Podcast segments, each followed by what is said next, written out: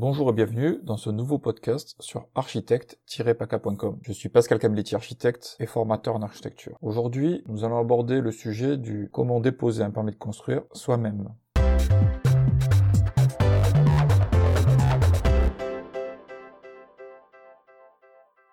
Bon nombre de personnes souhaitent réaliser eux-mêmes leur permis de construire. Depuis 2007, les pièces constitutives d'un dossier de demande de permis de construire ont été clarifiées et ont été organisées. Elles sont au nombre de 8. Les pièces constitutives de base sont le plan de situation, le plan de masse comportant les cotations dans les trois dimensions, le plan de coupe, la notice descriptive, les façades, un document graphique permettant d'apprécier l'insertion du projet, un document graphique permettant d'apprécier le terrain dans son environnement proche et une photographie permettant d'apprécier le terrain dans son environnement lointain. Il est important de savoir que vous avez la possibilité d'avoir des pièces constitutives supplémentaires. Les éléments suivant le site, le secteur dans lequel est situé votre bien, pour lequel vous devez déposer votre demande de permis de construire, vous devrez peut-être compléter votre demande de permis de construire par des pièces complémentaires. Donc renseignez-vous bien auprès du service instructeur ou en mairie avant de déposer votre dossier de manière à éviter d'avoir une instruction pendant un mois, d'attendre un mois avant que l'on vous signifie éventuellement une liste de pièces supplémentaires ou complémentaires à déposer. En vous rendant donc sur ma chaîne YouTube,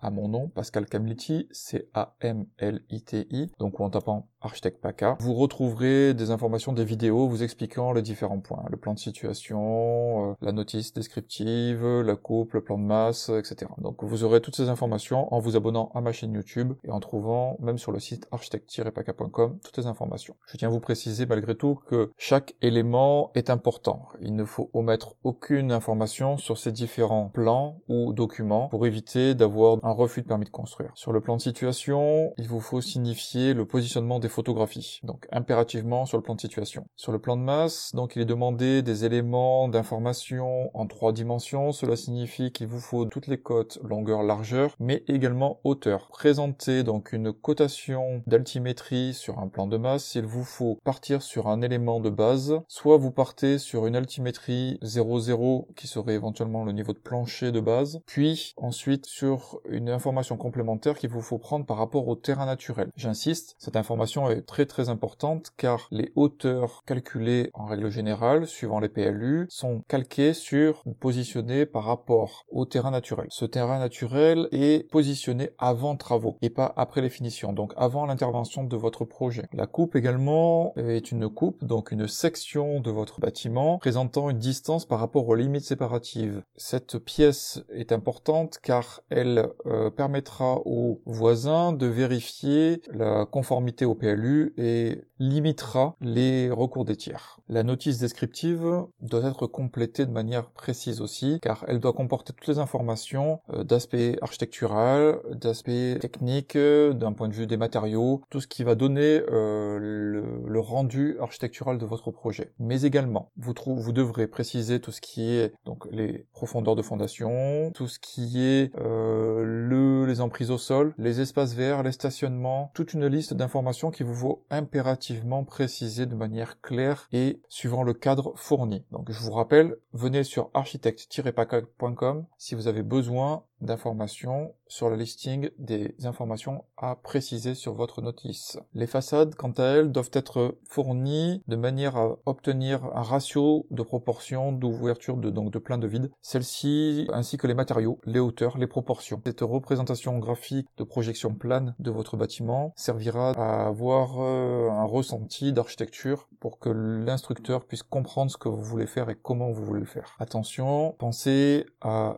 dessiner l'ensemble de vos documents avec des échelles standards. Donc dessinez votre plan à la bonne échelle pour éviter que l'instructeur euh, ait des incompréhensions s'il lui manque éventuellement des informations, s'il désire mesurer sur le papier vos distances, euh, celles-ci, donc si elles sont à la bonne échelle, pourront être mesurées avec une règle échelle, un CUTCH ou éventuellement une règle graduée. L'insertion paysagère, qui est une insertion donc de la maquette 3D dans le paysage de manière à comprendre et à représenter le projet fini dans son environnement.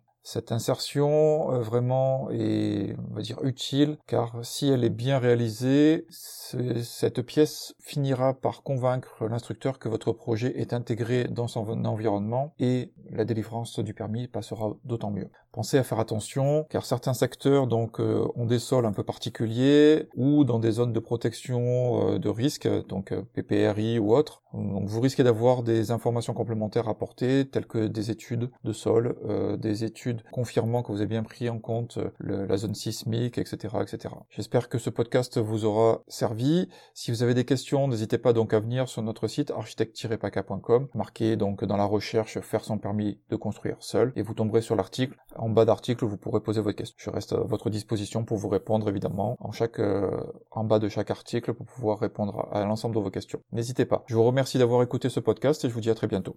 Au revoir.